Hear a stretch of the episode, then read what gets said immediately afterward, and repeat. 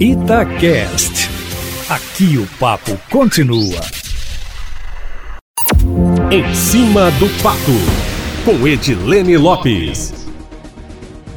Sem nenhuma vacina autorizada pela Anvisa, a Agência Nacional de Vigilância Sanitária, o Brasil tem visto outros países do mundo vacinando a população contra a Covid-19. Mas quais são as vacinas que largaram na frente? Qual é a confiabilidade delas? Por que saíram tão rápido? Quem responde a todas essas perguntas, sem exceção, é Estevão Urbano, presidente da Sociedade Mineira de Infectologia e membro do Comitê de Enfrentamento à Pandemia da Covid-19 na Prefeitura de Belo Horizonte. Segundo ele, as vacinas que avançaram são confiáveis. De acordo com Estevão Urbano, se até meados de janeiro não houver um plano nacional de vacinação implementado, a capital deve lançar mão do plano B e começar a vacinar a população em fevereiro ou março. A entrevista exclusiva e completa com ele está disponível no podcast Abrindo o Jogo, na seção Itacast, no site da Itatiaia.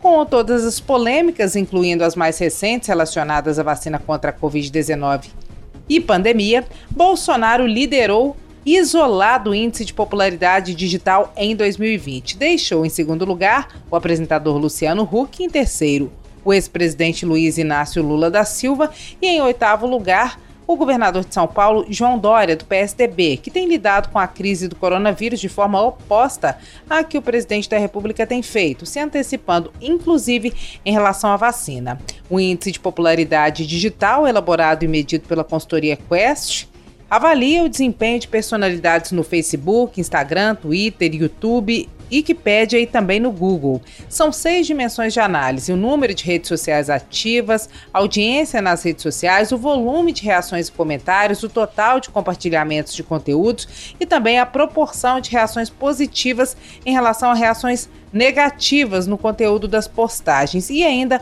quão buscada é cada uma dessas personalidades na internet. No ranking que acaba de ser divulgado, foram analisados 13 perfis de personalidades que podem aparecer como candidatos ou apoiadores importantes em candidaturas para 2020. Jair Bolsonaro aparece em primeiro lugar com 83,30 pontos, Luciano Huck em segundo com 66 pontos e o ex-presidente Lula em terceiro com 29,8 pontos. João Dória aparece em oitavo lugar com 19,1 pontos, e Rodrigo Maia do DEM, presidente da Câmara dos Deputados, aparece na 11ª colocação com 16 pontos. A forma como algumas dessas autoridades, personalidades lidaram com a pandemia estaria, Eustáquio, afetando de alguma forma a popularidade delas Seja como for, no poder e inevitavelmente sempre assunto, o presidente da República Jair Bolsonaro lidera a lista e deixa para trás lideranças do centro e da esquerda brasileira,